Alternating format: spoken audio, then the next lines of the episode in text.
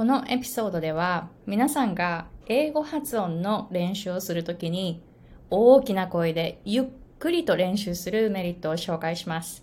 皆さん、こんにちは。私はハワイ在住で、在住で、在住で、えー、英語発音コーチとビジネスコーチをしているアイコ・ヘミングウェイです。えー、で、この動画のあのエピソードに入る前に、英語上級者のための発音のポイント3つをまとめた無料ワークショップを概要欄の方でシェアしていますので、ぜひあのチェックしてください。今公開しているワークショップの録画は今だけ。えー、なので、この動画定期的に差し替えてます。なので、今見たい方、今シェアしている動画を見たいという方はぜひぜひ今チェックしてくださいね、えー、概要欄の方に行くとリンクがありますのでそこから、えー、自分の名前と E メールアドレスを入れてで送信っていう風にするとあのメールの方にあのそのワークショップの動画リンクが送られてきますのでぜひ、えー、今のうちにチェックしておいてください。上級者のための発音のポイント3つをまとめています。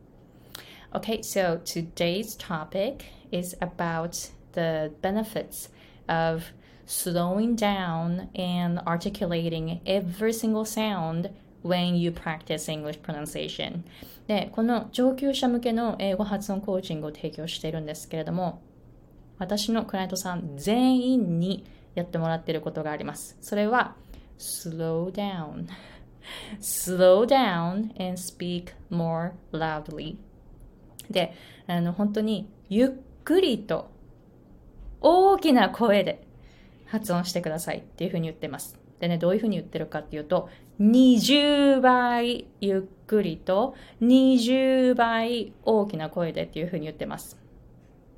で、これは本当に意味があるんです。まず、2、3倍だと、脳は、あ、2、3倍？これくらいかな？って言って、ゆっくり発音してくれないんです。大きくも発音してくれない。だから2、3倍じゃダメなんです。20倍。これ本当にね、大切なことなんですよ。もう何回も何回も20倍って言っても、それでもスローダウンして、あの、できない方とか、それでも大きな声にならない方って結構いらっしゃるんですね。なので、ゆっくり話すこと、大きな声で話すこと、なかなか難しかったりするんですよね。で、なんでこれが大切かというと、まず皆さん語学となるとわからなくなるけれども発音の上達って本当に音楽とかスポーツとかもう全部全部と共通しています。もし皆さんがショパンの難しい曲弾けるようになりたいなってピアノで弾けるようになりたいなと思ったらどうしますか？一個一個の小説を見てでしっかり指をこうやって育ててって筋肉を育てていってで、後にスピードアップしていくと思います。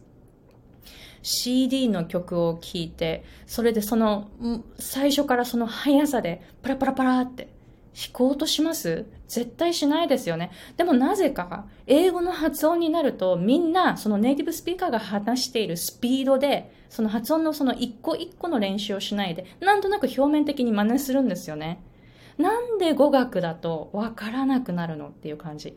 だから、本当にその英語は英語の発音は音楽スポーツとみんな共通している。全部つながってるんです。そういうふうに考えるとゆっくりと大きな声で発音するってもう基礎の基礎ですよね。でも言語になるとわからなくなる人が多い。で、あの、なので私のコーチングでは皆さんにものすごくゆっくりと、そして大きな声で一個一個の音を全部発音してもらうようにしています。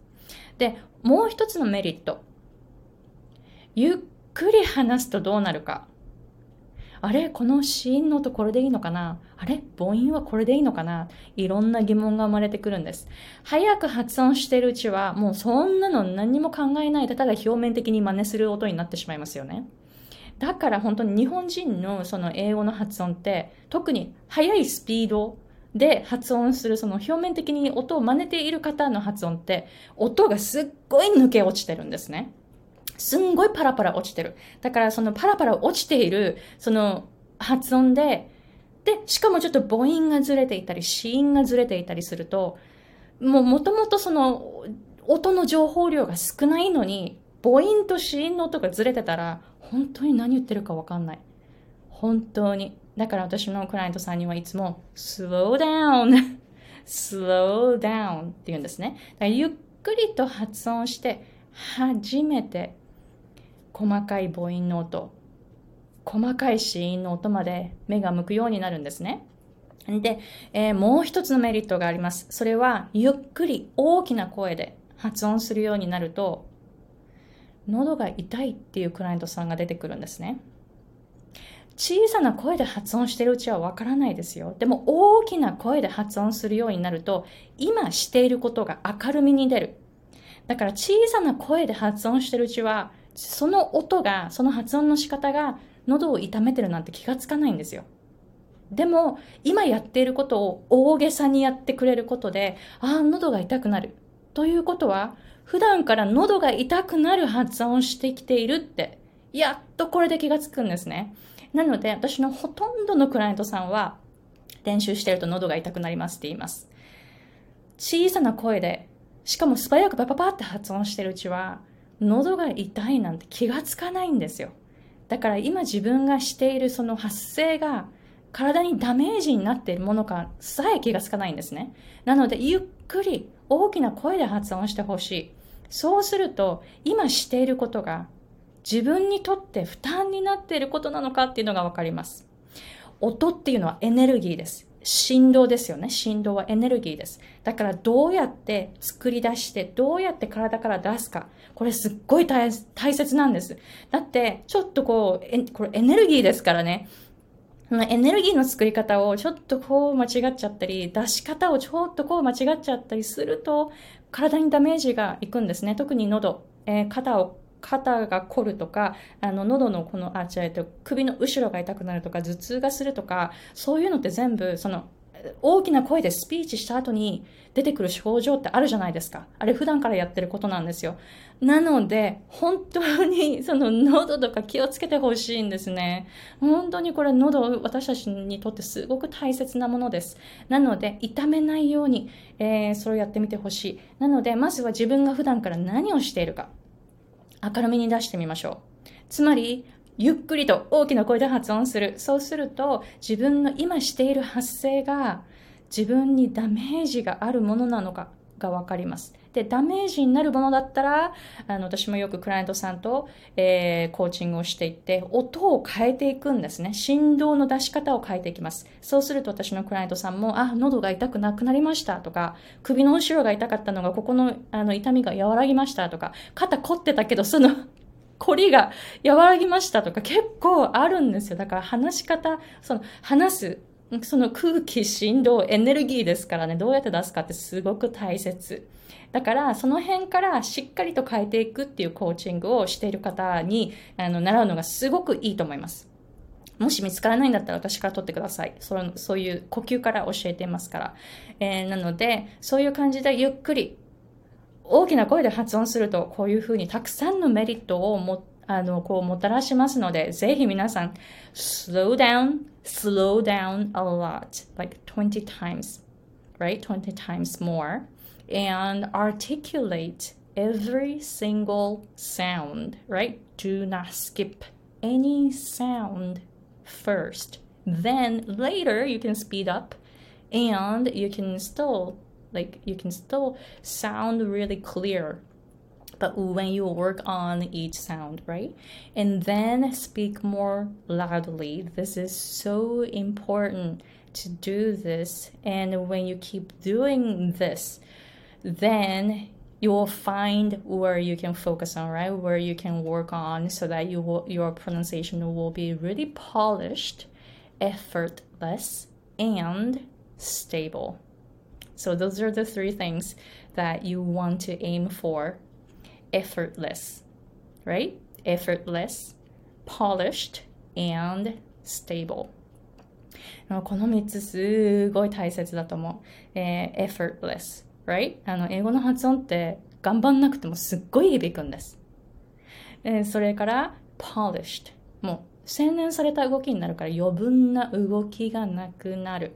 もう本当スポーツと一緒ですよね。音楽と一緒ですよね。で、最後、stable, right? 安定してくる。車の運転と一緒です。車を運転してるときにあのアクセル踏んでブレーキ踏んでアクセル踏んでブレーキ踏んでこんな運転しますしないですよね。エネルギーを一定にした方がもうこれが一番効率がいい車の運転の仕方です。車にとってもあのこうダメージにならないですよね。運転していても楽です。乗っている方も安心できる。こういう発音を目指していくと本当に皆さんのその声、音、エネルギー、振動、すべてが変わってきます。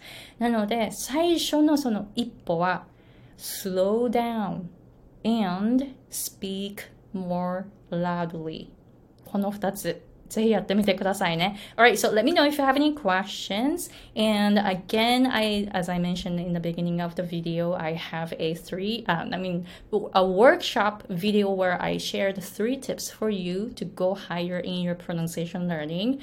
And I shared so much in the video. So go to the description, go to the description box and sign up for it 私もゆっくり話さないといけないですね description box まだあの私も発音を練習している単語です Alright so thank you very much for watching and I'll see you guys in the next episode